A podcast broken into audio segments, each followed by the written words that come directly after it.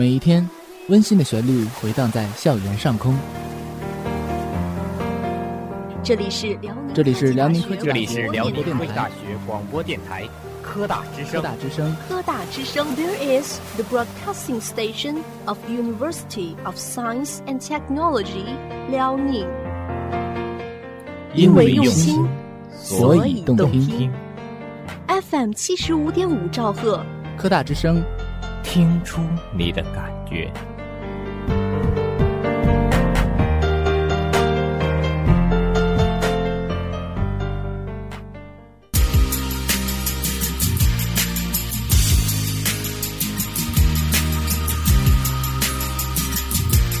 聆听最美青春回响，沉醉校园生活乐章。我们的青春在彼此经历中歌唱。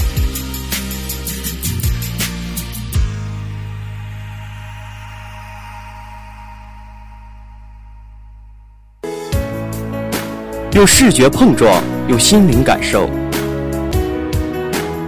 在对话中碰出火花，让快乐陪在身旁。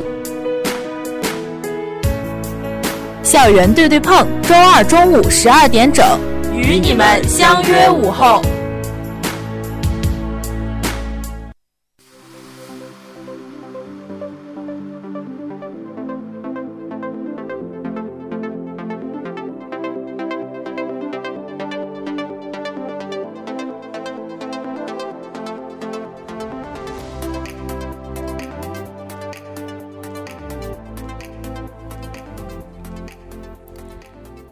新闻天天有，欢迎大家来到新闻时间，我是你们的老朋友王嘉欣。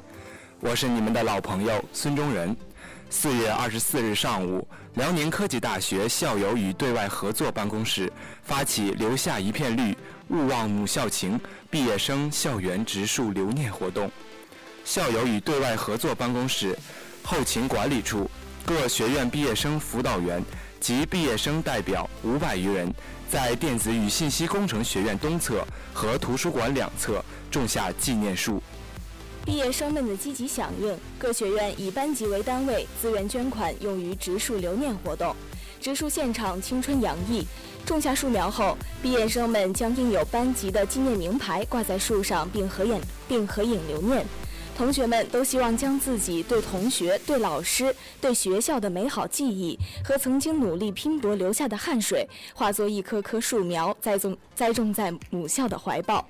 来纪念自己即将逝去的大学生活，也勉励自己在未来的道路上像小树一样扎根立足、茁壮成长。十四个学院、一百二十二个班级共植树一百二十二棵。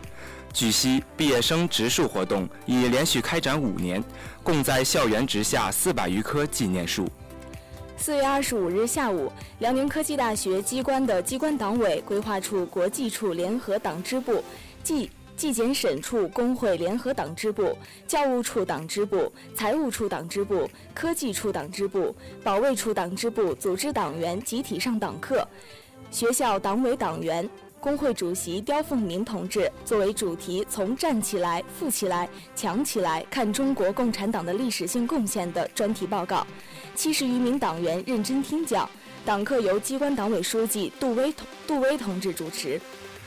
刁凤鸣从三个阶段着眼，阐述了中国共产党自1921年成立以来，便领导中华民族和中国人民浴血奋战、艰苦奋斗，成立了新中国，使中国人民站起来。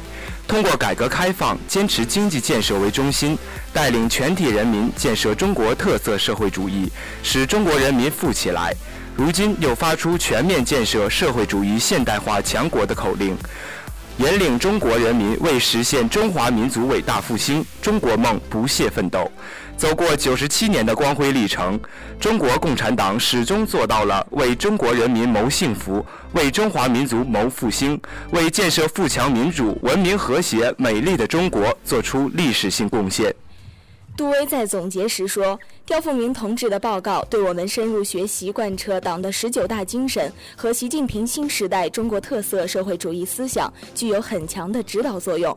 透过他的宣讲，让我们更加深刻地感受到，没有共产党就没有新中国，没有共产党就没有中国特色社会主义。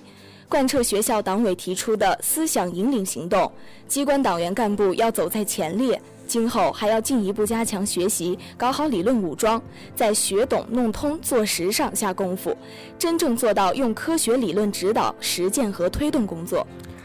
在四月二十日下午，辽宁科技大学学校审核评估学院建设工作推进会在校部四二幺会议室召开。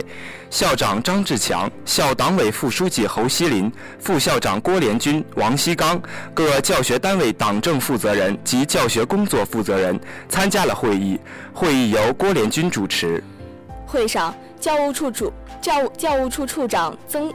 樊增广对学校审核评估指标体系进行了深度解读，主要包括审核评估的内涵、审核评估的六个原则、审核评估的五个评价点、审核评估的四个考察点、审核评估的要素、自评自建工作要点，并强调审核评估的过程是促进高校持续改革的过程，应该通过学习排除对审核。评估工作在主观认识上的误区，然后根据审核指标体系给进行标准进行建设，反思教学过程，完善教学过程，最终促成教学质量的提升。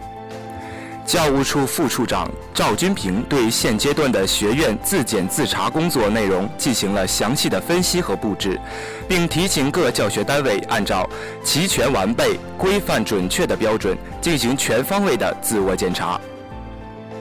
郭连军强调，审核评估是对全校教学工作的监控，因此全体教学教学员工都应该共同参与此项工作。教务处要提供政策解读和政策指导，而各教学单位院长和书记并必须首先深刻理解审核评估的内涵和意义，对现阶段的自检自查工作及时布置、落实和完成，严格执行，整改到位。遇到问题及时反馈，高质量、高标准完成教学档案审核工作。张志强指出，人才培养是大学的核心使命，提高本科人才培养质量是大学发展的奠基石，而对本科教学进行审核评估，就是审问题、和证据，之后再提出指导性的意见的建设过程，必须树立全校一盘棋的意识，认真学习和把握审核评估的内涵，认识审核评估的特点。抓住审核评估的关键，夯实审核评估的责任，争取在高水平通过审核评估的同时，将我校的本科教学质量提升到一个新的高度。四月二十四日晚，辽宁科技大学第十届导游风采大赛在大学生活动中心落幕。经过初赛和决赛的层层选拔，最终来自旅游二零一七一班的张延龄摘得桂冠。大赛由校社联合，大赛由校社团联合会举办。旅游协会承办。大赛分为景点讲解、情景模拟、才艺展示三个环节。对于景点的讲解，选手们独出心裁。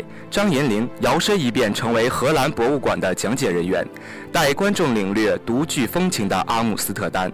小岛姑娘毛玉婷带观众走进她的家乡大陆岛，他对家乡的深情讲述，让观众对这个风光美丽的小岛心生向往。在才艺展示环节，陈元的手指舞让大家眼前一亮，张延龄的热舞更是让现场的氛围达到高潮。选手们各显身各显身手，竞争十分激烈。评委老师在点评选手时说：“很高兴能看到我们的同学对旅游充满热情，让我感受到大学生的活力。希望大家能够继续保持对旅旅游的激情。”赛后。冠军张延龄说：“这次比赛不仅锻炼了我的能力，还让我对自己的专业有更清晰的认识，对以后的职业有更好的规划。让我知道，导游不但要多才多艺，还要有责任心、待人友善。我欠缺的还很多，以后会继续努力。”今天的校园新闻就到这里了，下面是校园对对碰专栏时间了。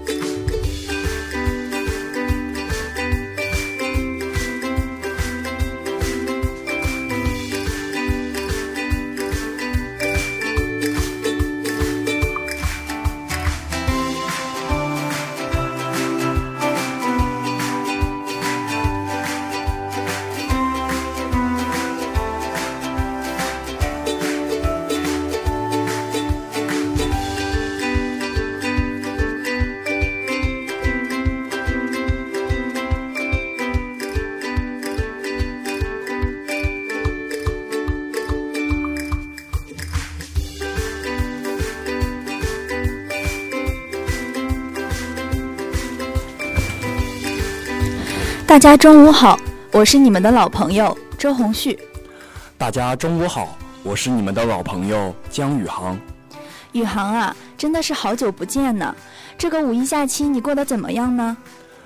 对于我们来说，这可是一个特殊的五一啊，因为放了八天假，说起来还是头一回呢。这当然要感谢兄弟院校啊。你就知道放假，转过来说正经的，我来给你普及一下劳动节的知识吧。劳动节是为全世界辛勤劳作的劳动者们举办的节日。一八八九年七月，由恩格斯领导的第二国际在巴黎举行代表大会，会议通会议通过决议，规定一八九零年五月一日国际劳动者举行游行，并把这天决定为国际劳动节。它是世界上八十多个国家的全国性节日。新中国成立以后，中央人民政府政务院于于一九四九年十二月将五月一日定为法定的劳动节。每年的这一天，举国欢庆，人们换上节日的盛装，兴高采烈地聚集在公园、剧场、广场，参加各种庆祝集会或文体娱乐活动，并对有并对有突出贡献的劳动者进行表彰。世界各国一般都会举行相应的庆祝活动，不过并不是所有国家都会将五月一日定为劳动节。那些同过五一的国家，具体的庆祝方式和习惯也大有不同。欧洲仍以示威庆祝五一，而意大利呢，则不放假不庆祝。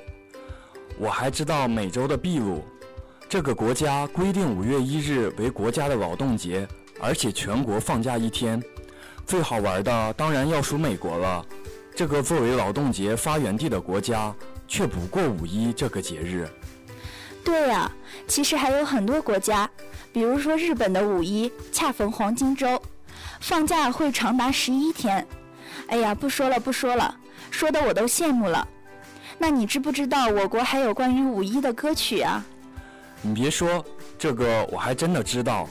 一九二一年五一前夕，在北京共产主义小组成员邓中夏等人创办的长辛店劳动补习学校里，工人们学唱五一纪念歌，其歌词是：“美哉自由，世界明星，拼无热血，为他牺牲，要把强权制度一切扫除净，汲取五月一日之良辰，红旗飞舞，走光明路，各尽所能，各取所需，不分贫富贵贱，责任为互助，愿大家努力齐进取。”这首雄壮有力的歌是由长辛店劳动实习学校的教员和北京大学的进步同学共同创编而成的。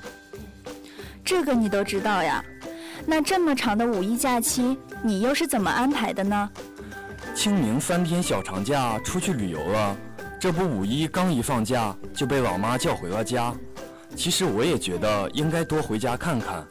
随着我们的慢慢成长，父母也慢慢老去，我们也应该趁着有时间多多陪伴他们，帮他们做做家务，一起散散步。可能以后工作了，也没有更多的时间去陪去陪伴他们了。对于父母来说，可能陪伴才是最长情的告白。真是个孝顺的好孩子。红旭，那五一假期你是怎么安排的呢？这个五一啊，我去济南旅游了。那你是不是看见了大明湖畔的夏雨荷呢？别开玩笑了，但不得不承认，济南的景色真的是很美，空气也特别好。我去了芙蓉街、宽厚里，还有趵突泉。芙蓉街的小吃真的非常的多，趵突泉真的像小学课文里写的那样，你定力呆呆的看三分钟，便觉得大自然的伟大。天空蓝蓝的，阳光暖暖的，真的很惬意。忙碌的大半个学期了，也该让自己放松一下了。说的我都想去了，但这个假期还有很多人没有像我们回家游玩这样轻松，他们选择了充实自己。是啊，我身边就有很多学长学姐在安心的准备考研的事情，五一假期里还在学习。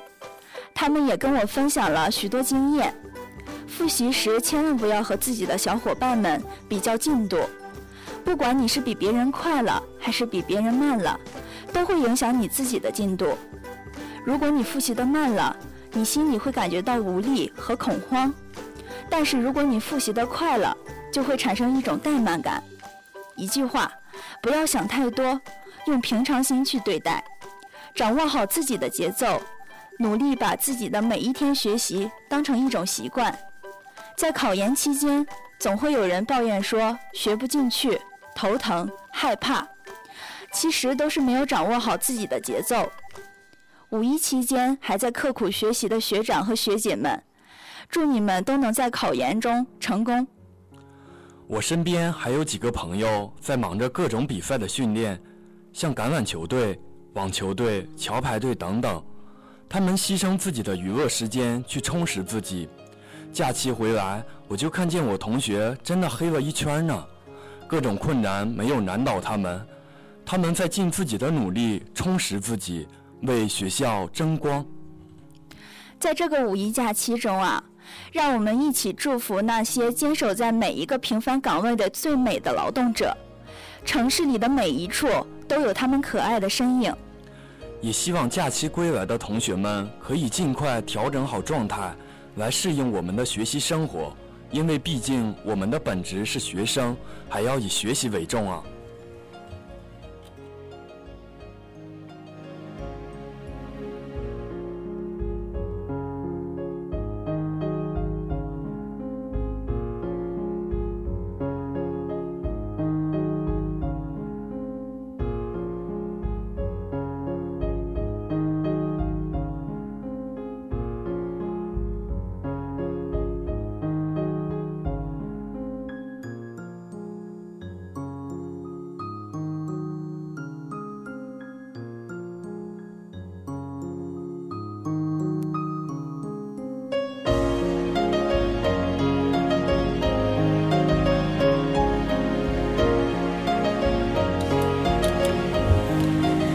青年者，人生之王，人生之春，人生之华也。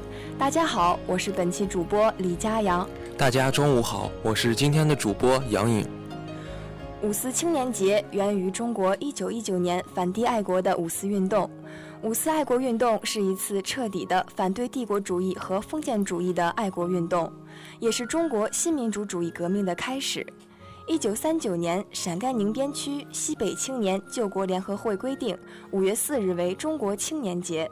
青年节期间，中国各地都要举行丰富多彩的纪念活动，青年们还要集中进行各种社会志愿和社会实践活动，还有许多地方在青年节期间举行成人仪式。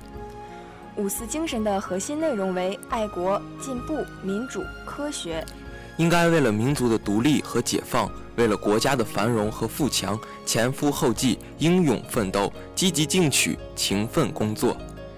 爱国主义是五四精神的源泉，民主与科学是五四精神的核心。勇于探索，敢于创新，解放思想，实行变革，是民主与科学提出和实现的途径。理性精神，个性解放，反帝反封建，是民主与科学的内容。而这些所有最终目的都是为了振兴中华民族，因此纪念五四运动、发扬五四精神，应该把这些方面结合起来，为振兴中华民族而努力奋斗。五四精神代表着诚实的、进步的、积极的、自由的、平等的、创造的、美的、善的、和平的、相爱互助的、劳动和愉快的。全社会幸福的统一体现。五四精神就是升华了的爱国精神。五四精神的意义有哪些呢？五四爱国运动是中国工人阶级开始以独立的政治力量登上历史舞台，具有初步共产主义思想的知识分子由此开始了深入工人群众，促进了马克思主义与中国工人运动的结合。为中国共产党的建立，从组织上和思想上做出了准备。五四运动是中国旧民主主义革命的结束和新民主主义革命的开端。中国革命从此进入了一个新的历史时期。中华人民共和国成立后，中央人民政府政务院于一九四九年十二月正式宣布，以五月四日定为中国青年节。五四青年节实际上已固定成一种文化符号，具有象征意义。其象征意义主要是对国家命运的担当，对社会问题的激情破解，对各行各业的唤醒与创造。在中国革命和建设的不同历史时期，都蕴含着时代的精神和感召力，引导着中国青年运动发展的方向。五四青年节每年一次，或隆重或简朴，但其节日的意义永在。五四青年节包含着两层含义：一是纪念五四运动，二是作为青年的节日，两者共同构成了包含深厚历史与现实内涵的精神原动力。它既是对历史承诺的担当，也是对实现社会与人生的叩访，更更是对未来的关照。一九三九年，在纪念五四运动二十周年的时候。陕甘宁边区西北青年救国联合会决定五月四日为中国青年节。一九四九年，中华人民共和国政务院正式宣布五月四日为中国青年节，但并非全民假日，仅十四至二十八周岁的青年可放假半天。在香港、澳门主权回归后，五四青年节虽没有成为法定公众假期。但亦在港澳两地逐渐举办了些纪念性活动，如金紫荆广场五四升旗礼。在台湾，青年节则于一九五四年时改定为三二九青年节，以纪念一九一一年广州黄花岗起义殉难的青年烈士。五四青年节是为纪念一九一九年五月四日中国学生爱国运动而设立的节日。一九一八年十一月十一日。延续四年之久的第一次世界大战，以英美法等国的胜利和德奥等国的失败而告而宣告结束。一九一九年一月，获胜的协约国在巴黎凡尔赛宫召开和平会议，中华民国作为战胜国参加会议。中华民国代表在会上提出废除外国在华特权、取消二十一条等正当要求，均遭拒绝。会议竟决定日本接管德国在华的各种特权。对这丧权辱国的条约，中华民国代表居然准备签字承认。消息传来，举国震怒，群情激愤。以学生为先导的五四爱国运动就如火山爆发般的开始了。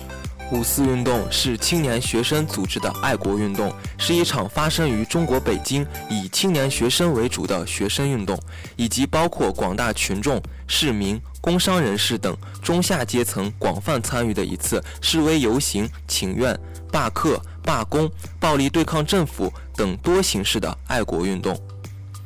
五四运动促进了马克思主义在中国的传播及其与中国工人运动的结合。从而在思想上和干部上为中国共产党的建立准备了条件。广义的五四运动，则是指1915年中日签订二十一条至1926年北伐战争之间，中国知识界和青年学生反思中国传统文化，追随德先生和赛先生，探索强国之路的新文化运动继续和发展。五四运动是中国旧民主主义革命的结束和新民主主义革命的开端。五四运动直接影响了中国共产党的诞生和发展。中国共产党党史一般将其定义为反帝反封建的爱国运动，并以此运动作为旧民主主义革命和新民主主义革命的分水岭。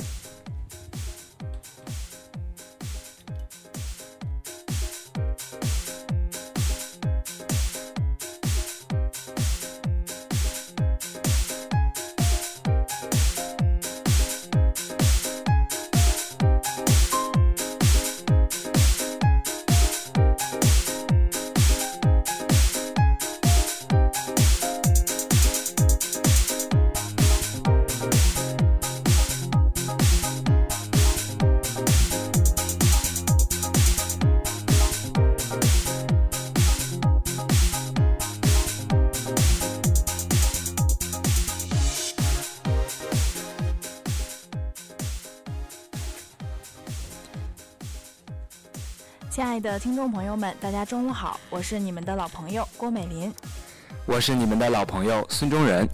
又到了春暖花开的季节，不知道大家有没有被渐渐温暖的天气感染呢？毕竟最舒服的季节已经到来了。说起温暖的五月呀，可以可就不得不提一下我们一年一度的春季运动会了。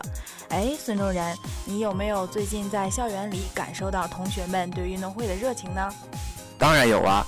每天上课下课，经过主体和东体的时候，都能看到同学们训练的身影，听见他们整齐的口号，那种激情澎湃和斗志昂扬，每次经过都会让我浑身热血沸腾，想要为他们加油打 call。他们将自己的汗水尽情地洒在运动场上，将青春奉献给美好的大学生活。每年的运动会都可以清晰地感觉到大家的热情和激情。充分的利用时间训练来取得好的成绩。是呀，看着他们一个个利用课余时间强身健体，不断训练自己参加的运动项目。就比如说田径运动员吧，每天在主体育场都能看到他们奔跑的样子。还有一些团体项目，比如袋鼠跳、火车跑等等，这些能够凝聚我们团结力量的项目，大同学们都在紧锣密鼓的训练。说到这儿，你有没有想起去年的你嘞？这个肯定会想起的呀，记得去年训练时的场景历历在目。我去年的项目是男女混合三十人三十一组，今年男女分开了，变成了两队二十人二十一组。我们曾经一起向着终点冲去，一开始的奔跑都会有人摔倒摔伤，我们项目的危险系数还是蛮高的。不过经过我们多次的练习，同学们之间的密切配合，最终减少了跌倒的次数。一口气的快速的跑过了终点，比赛的最终成绩也是让人满意的。运动会训练的这一段经历，可能会是我一辈子都值得怀念的往事，真的是十分珍贵的呀。是呀，说完你的，我也想起我去年的这个时候，也像现在这样，每天很开心的去训练，喜欢跟小伙伴在一起训练、打闹、欢笑，也通过一次又一次的磨合，升华了我们的友谊。其实啊，比起这些训练的时光，我更感谢运动会给了我们在一起相处的机会。那种大家在一起为了一个目标不断改变、不断进步、不断超越自己。其实每天的训练都是很累的。我记得每天训练完，我回到寝室都是瘫倒在床上，甚至有几次，要是室友不及时的叫我，可能我就没有洗漱便进入了梦乡。不过说起那段时光，你有没有什么收获跟我们分享呢？收获当然是有的呀，在大家一起训练的时间里，我充分的感觉到，在团体项目上，只有大家团结一致，才能取得好的成绩。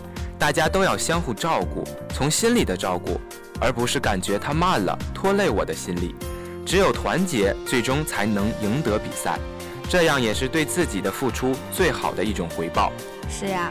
所以，对于现在的我，回忆起这段时光，我最念念不忘的就是我们在一起的那份情感，那份不放弃的执着，也是这份坚持，才能造就我们运动会上的精彩比赛和傲人的成绩。说的没错，运动会的精神品质才是最可贵的，所以才会有运动会，有全运会，有奥运会，有各种体育赛事，都是为了弘扬不抛弃、不放弃的体育精神啊。嗯。不过回想起去年运动会举办的时候，我们的天气可以说是非常给力了，万里无云。我们学院坐的位置呢，是可以从早到晚都有阳光的照耀。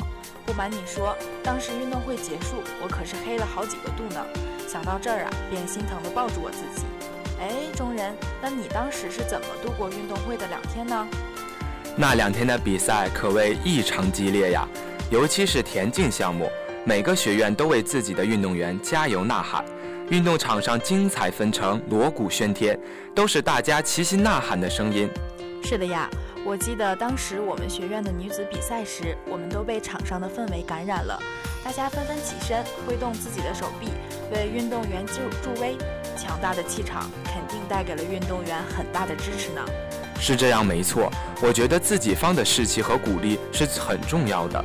说不定因为鼓励就突然爆发了，取得从来没有的好成绩。我记得运动会上还会有很多好玩的社团，他们会挨个学院展示，也会穿着可爱的人偶绕场慢走。说实话，我很佩服他们的精神，在高温天气下还能坚持为同学们带来欢笑。他们的热情，他们对爱好的坚持，都是值得我们学习的哦。是这样，没错。当然了，比赛时候最重要的还是要注意安全。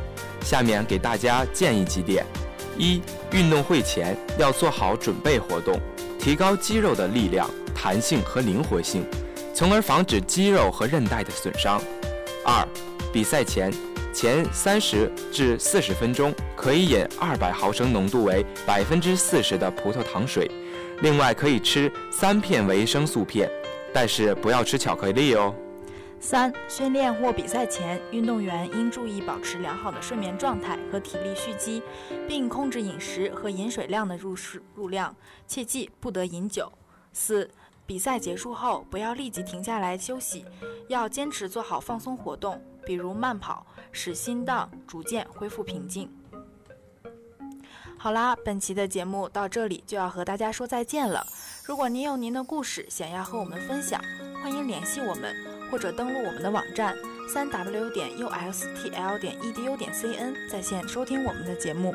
我们下期再见。本期编导王家豪，本期主播王嘉欣、孙中仁、姜宇航、周红旭、郭美玲、杨颖、李佳阳。